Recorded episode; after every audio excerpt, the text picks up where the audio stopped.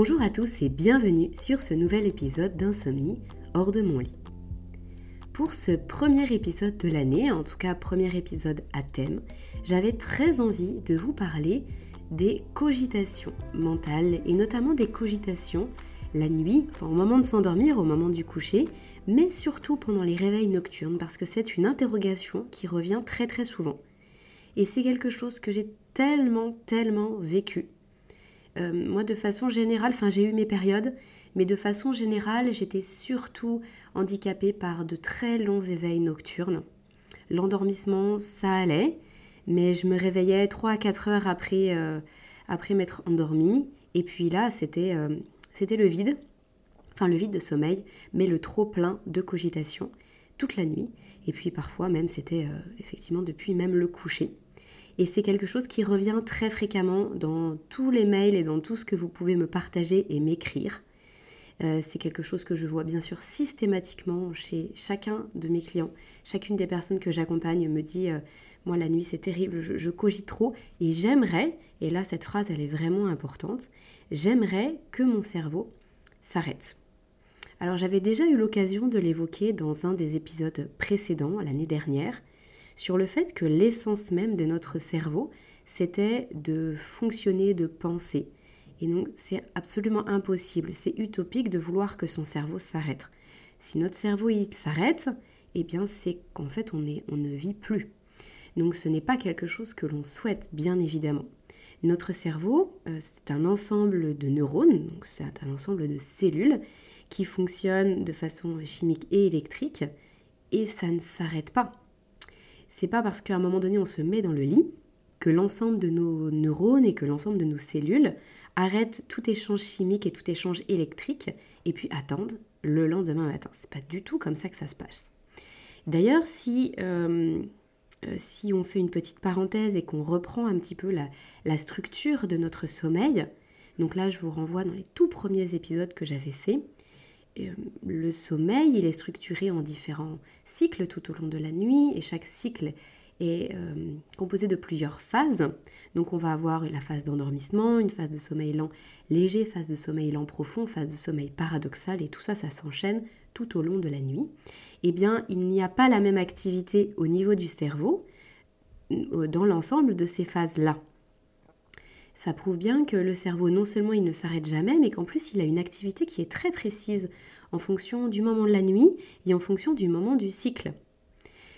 Alors, c'est une très grande introduction pour euh, venir poser un petit peu le contexte de ces cogitations mentales. Et je sais que c'est euh, vraiment une volonté pour chacun d'entre vous, et tout comme ça a été pour moi, de vouloir faire taire toute cette activité mentale euh, au moment du coucher. Alors je vais vous partager une réflexion sur le sujet qui, je pense, pourra vous faire voir les choses différemment et probablement vous aider aussi à savoir comment réagir par rapport à toutes ces ruminations.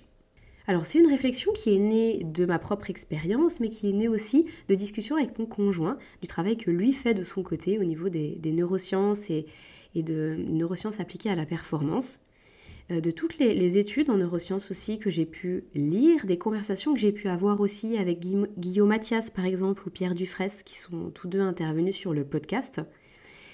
Euh, tout ça, ça m'a fait beaucoup réfléchir sur ce bruit mental dans notre cerveau.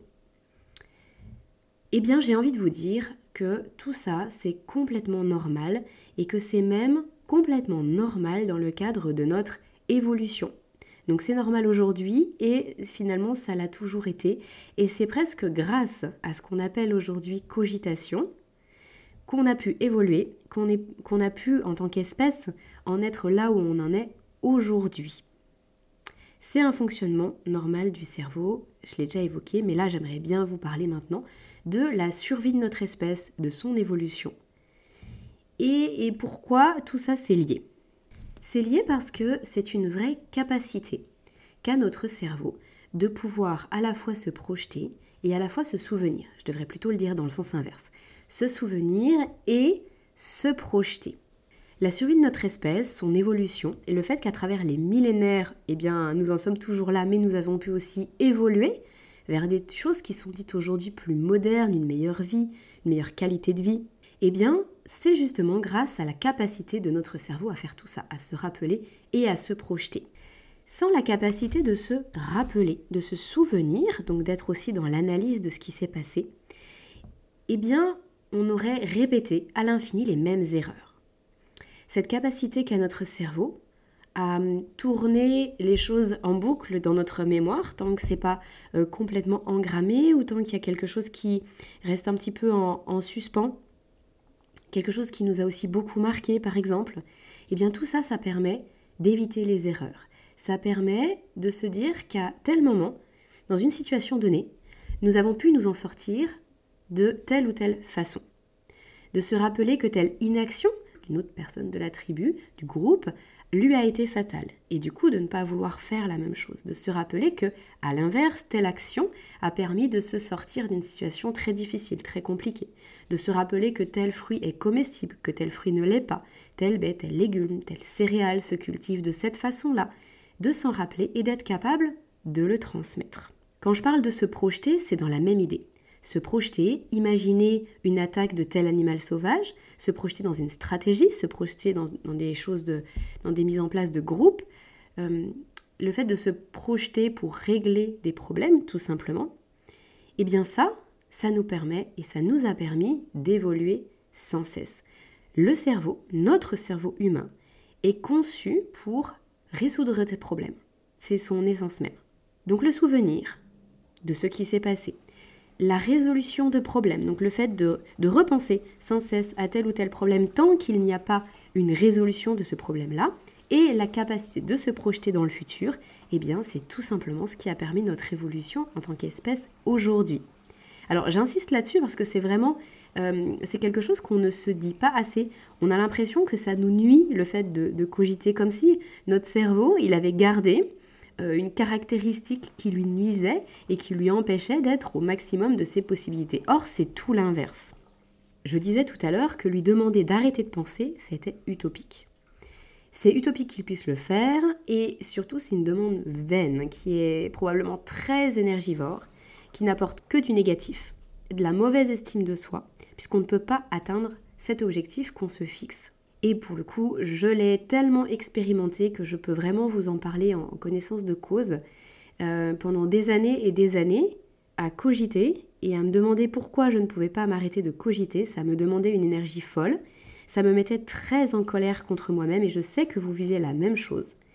Donc là, il va falloir, euh, je pense qu'à l'écoute de, de ces quelques mots, c'est peut-être déjà quelque chose qui émerge pour vous, mais il va falloir rentrer en paix avec votre cerveau se sentir en paix avec ses cogitations.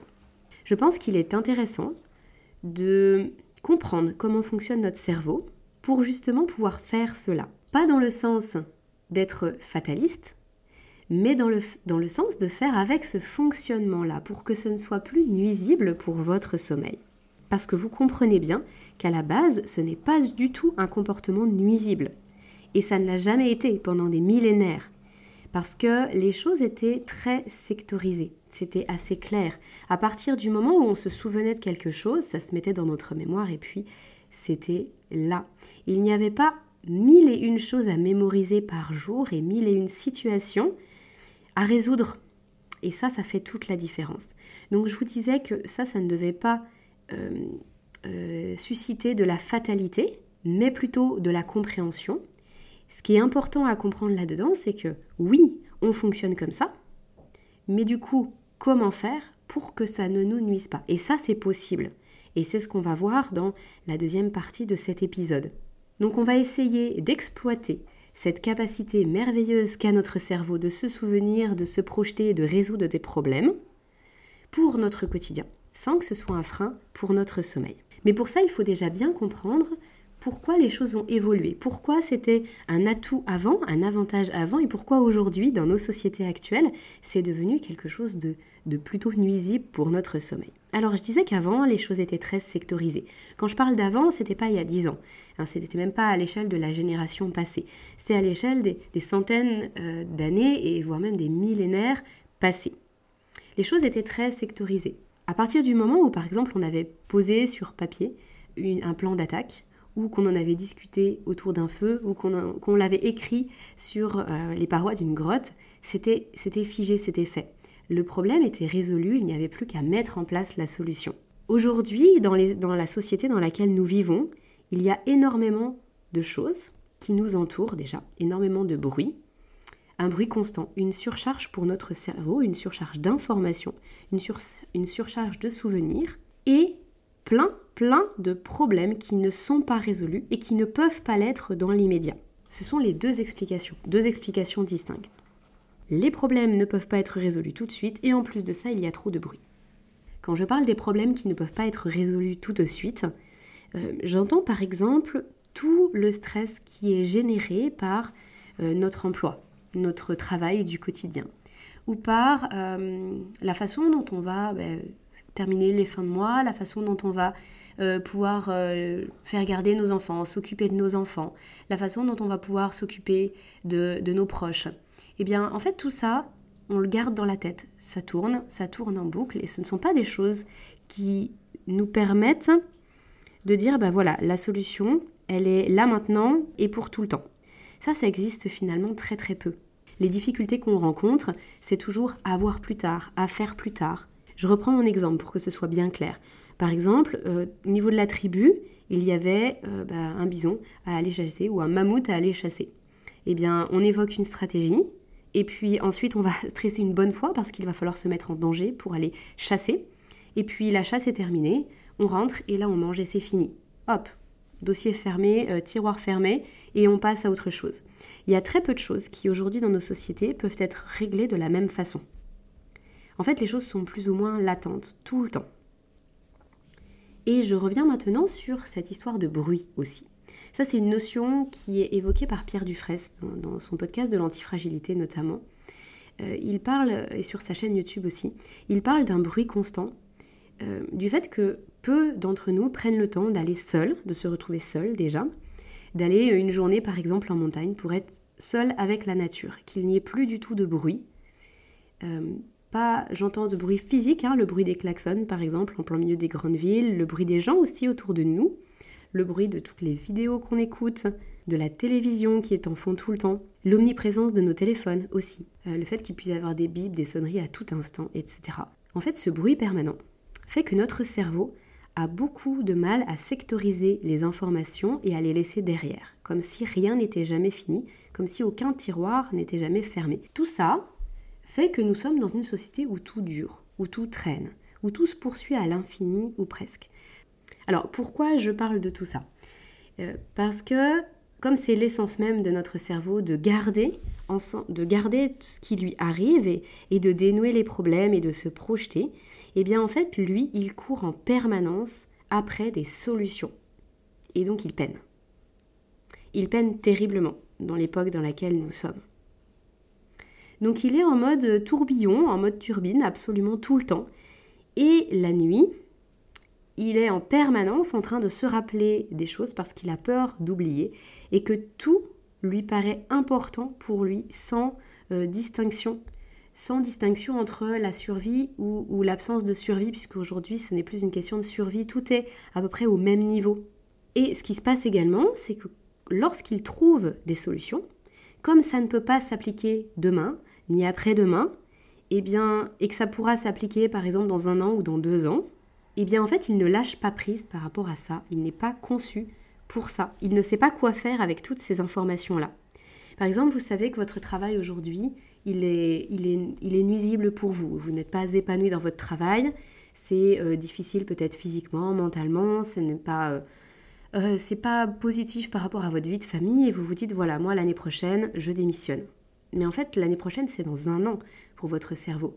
Et en fait, votre cerveau, il, ne sait pas quoi faire avec cette information-là. Comment il va faire, lui, pendant un an pour se satisfaire de ça? Et donc, en fait, il reste dans un tourbillon autour de cette solution qui est trouvée, mais qui ne peut pas s'appliquer.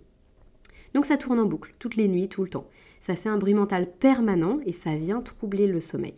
Alors, vous allez me dire, Aurélie, ok, mais maintenant, je fais quoi avec tout ça? Parce que tout ça, c'est un peu de la théorie, c'est de l'explication. Alors, ça me paraissait important quand même de vous donner cette explication, euh, puisque on ne peut pas changer le fonctionnement de notre cerveau, on peut simplement le comprendre. On est génétiquement câblé pour qu'il fasse comme ça. Et c'est tout à fait OK. je pense qu'il faut être en paix avec ça. Il faut vraiment vivre avec cette idée. On ne peut pas non plus changer la société dans laquelle on est.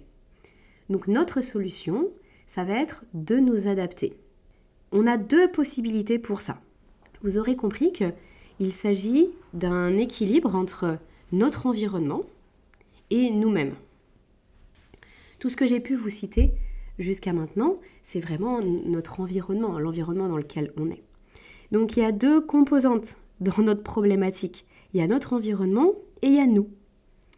Eh bien, ces deux composantes vont finalement euh, permettre de comprendre les deux possibilités qu'on a pour s'en sortir dans le sommeil, pour aller mieux.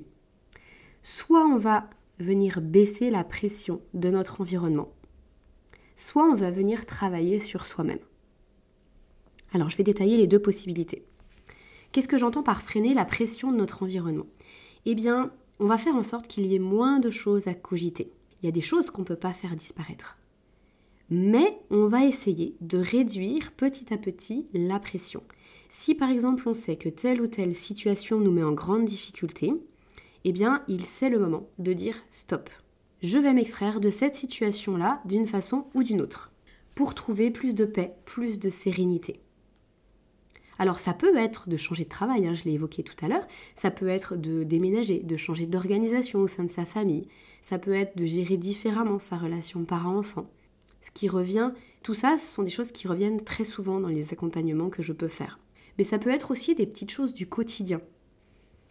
Le nombre de choses qu'on s'interdit de finir, de décaler, d'annuler, ou qu'on se force à faire, ça va dans les deux sens alors qu'on pourrait très bien dire non, dire stop. Et ça, c'est vraiment essentiel. Moi, je vous invite à dire beaucoup plus stop. J'ai souvent entendu, alors souvent ce sont des, mamans, euh, des mamans qui se plient littéralement en douze et qui essayent de se euh, dédoubler au quotidien sans jamais dire stop. Sauf que l'entourage ne se rend pas forcément compte à quel point c'est délétère pour la maman en question. Parce qu'elle n'a jamais dit stop. Mais ça, c'est le cas pour, euh, pour bien, bien des personnes dans bien des situations différentes. Et moi, ce que je vous dis aujourd'hui, c'est qu'il est important pour vous de mettre beaucoup plus de limites et de barrières, de dire non, de dire stop, ou de se dire oui et de s'autoriser soi-même. Tout ça, ça va faire baisser la pression de votre environnement. Et s'ensuit une chose qui est très importante à nommer, c'est le fait de vous sentir aligné. En fait, quand on est complètement aligné, eh bien souvent on ressent moins la pression de son environnement. Ça veut dire quoi être aligné? Ça veut dire qu'on se sent à sa place. On n'en fait pas trop, mais on en fait quand même assez. On n'en demande pas trop, mais on en demande quand même à son entourage aussi. Euh, on fait quelque chose qui nous plaît en fait, on, est, on se sent à sa place, voilà, tout simplement. Et eh bien, quand on est vraiment à sa place, la pression de notre environnement, elle est moins forte. Et ça, ça fait toute la différence. Et du coup, la deuxième possibilité, eh bien, ça va être de travailler sur soi-même et pas sur son environnement. Quand déjà on a essayé de, délaguer un maximum de choses négatives dans notre environnement, eh bien, il est temps de travailler sur soi. Alors on peut faire les deux en même temps, bien sûr. Hein. Les deux possibilités là que je vous propose ne sont pas excluantes l'une vis-à-vis de l'autre. Moi, je vous invite vraiment à faire les deux, les deux en parallèle. Eh bien, ça va être de trouver des outils pour vous, pour vous armer, pour être plus à même de gérer tout ce bruit et de gérer toute l'activité de votre cerveau. Qu'est-ce que j'entends par des outils? Eh bien, ça peut être, euh, par exemple, un carnet où vous allez noter les choses qui vous passent par la tête. Notez les choses qui justement tournent en boucle. Vous allez aussi lister, hiérarchiser les problèmes que vous rencontrez. Écrire les solutions que vous avez envisagées pour que ce soit posé et que ça apaise votre cerveau de façon immédiate et vous verrez de façon considérable. Je vous disais tout à l'heure, il y a plein de solutions qu'on tourne en boucle. moi, j'ai souvenir de nombreuses reprises où j'étais dans des situations bah, compliquées, en tout cas qui me semblaient être compliquées, et je trouvais plein de solutions diverses et variées en plein milieu la nuit. Et ça me restait jusqu'au petit matin, tout simplement parce que je m'en suis rendu compte après, j'avais peur de les oublier. Eh bien, en fait, il faut simplement les noter. Les noter. Ça paraît tout bête, mais ça ne l'est pas. Euh, si vous pensez, ça peut être même votre liste de courses, hein. si vous pensez à des choses euh, même presque futiles, eh bien tant que ce ne sera pas écrit quelque part que votre cerveau aura peur de les oublier, il va se les ressasser en boucle. Donc que ce soit pour ce que vous avez vécu, euh, que vous souhaitez, ce dont vous souhaitez vous souvenir, pour de la résolution de problèmes ou pour des choses que vous projetez de faire ou de dire, moi je vous invite vraiment à tout noter. Et là, c'est comme si vous fermiez vos tiroirs, pas à clé, puisque ce n'est pas encore réellement fait, mais quand même fermés, et vous, parce que vous savez que vous allez pouvoir y revenir à tout moment. Ça peut être aussi prendre un dictaphone et parler, d'ailleurs, je, pense à ça, juste pour dire ce que vous avez dans la tête. Euh, ça, ça peut être très efficace lorsque vous ressassez des choses à dire à quelqu'un. Par exemple, vous, êtes, vous avez été en conflit avec votre conjoint, avec votre responsable, avec vos collègues. Eh bien, ça peut être intéressant de, dire les choses. Et ensuite, vous, de savoir que vous allez pouvoir les réentendre, ces choses-là. Euh, souvent, vous n'y reviendrez pas, vous n'y reviendrez jamais en fin de compte. Mais le fait de l'avoir fait, ça aura apaisé votre cerveau. Et ça, ça va vous permettre de, vous sentir plus serein, plus à l'aise, de vous renforcer. Alors il y a d'autres choses après qui peuvent venir renforcer euh, en tant qu'outil. Et là, j'aime bien citer la méditation, j'aime bien citer l'auto-hypnose et j'aime surtout bien citer la respiration la respiration, c'est difficile d'être euh, autant dans le moment présent et d'être autant ce qu'on appelle en pleine conscience, même si finalement le but c'est plutôt d'avoir la conscience un peu vide, que grâce à la respiration. Parce qu'en plus la respiration, elle a ce double avantage d'à la fois travailler sur le moment présent et donc d'apaiser l'esprit, et à la fois d'agir physiquement sur son système nerveux. Au niveau des autres outils, je vais citer euh, tout ce qui est de l'ordre de la visualisation, la relaxation musculaire, des techniques comme le yoga nidra également. Tout ça, c'est un petit peu comme un couteau suisse. Ce sont des, outils que vous pouvez utiliser à chaque fois que ça s'emballe dans votre tête et que vous savez que vous devez revenir au moment présent et que vous devez laisser filer certaines choses. Ou alors, après les avoir écrites, pour pouvoir rebasculer plus facilement vers le sommeil. Alors, si je récapitule, L'idée de ce podcast, c'est de dire que notre cerveau, il ne s'arrêtera jamais de trouver des solutions pour nous, de se remémorer ce qui s'est passé et de chercher à se projeter. Deux possibilités, soit on se dit euh, bah tant pis, euh, puis du coup on laisse faire euh, tel quel, et effectivement les cogitations, les ruminations peuvent venir extrêmement envahissantes au moment du coucher, et puis la nuit, j'avais déjà expliqué hein, pourquoi c'est autant significatif à ce moment-là. C'est tout simplement parce qu'on n'est plus dans l'action. Quand on est posé dans son lit, eh bien, le cerveau, il a toute sa place pour faire ça. Donc, soit on laisse une grande place à nos ruminations, à nos cogitations, soit on se dit, très bien, c'est son fonctionnement, je vais l'aider à fonctionner le mieux possible, mais aussi à faire du tri et à fonctionner dans un temps donné. Et quand j'ai tout noté, que j'ai tout sectorisé, que j'ai aussi pris des décisions qui vont dans ce sens, dans le sens de terminer des choses, d'appliquer de, des solutions, et eh bien là, je vais pouvoir avoir plus d'apaisement et je vais pouvoir dormir plus facilement. Donc tout ça, ça c'est possible si on vient baisser la pression de notre environnement et puis si on vient s'armer avec des outils du quotidien. Et une dernière précision aussi, euh, plus vraiment pratico-pratique, moi je vous invite, pour justement rompre avec ces cogitations, à vous lever, que ce soit le soir au coucher ou la nuit. Qu'est-ce que je veux dire par là? Euh, Vous vous mettez dans le lit, vous voyez qu'au bout d'une vingtaine de minutes, le sommeil, il n'est pas du tout présent. Et à l'inverse, vous êtes à fond dans euh, dans un tourbillon mental et c'est très dur pour vous de vous sentir apaisé. Et eh bien à ce moment-là, je vous invite à rompre physiquement avec ça et ça ce sera une aide précieuse. Vous vous levez, vous faites quelque chose qui ne nécessite pas bien sûr une activité cérébrale trop importante, ni trop de lumière, ni d'être en interaction avec quiconque, mais vous allez faire euh, par exemple un petit peu de lecture, vous allez trier votre linge avec un tout tout petit éclairage, une petite veilleuse, et puis vous repartez vous coucher. Et ça, ça va faire toute la différence aussi. C'est aussi un, autre outil que j'avais pas cité tout à l'heure, donc je vais conclure par ça. Voilà, j'espère que cet épisode vous aura un petit peu éclairé sur le fonctionnement de votre cerveau, que vous comprenez bien à quel point c'est inutile de lutter, d'être en lutte contre votre cerveau, mais plutôt qu'il est nécessaire de l'accompagner pour que vous puissiez fonctionner avec lui main dans la main, pour pouvoir bien fonctionner dans votre journée et ensuite pouvoir trouver du repos la nuit bien dormir. Je vous retrouve dans 15 jours pour le prochain épisode et d'ici là, prenez bien soin de vous et faites la paix avec vos cogitations. À bientôt.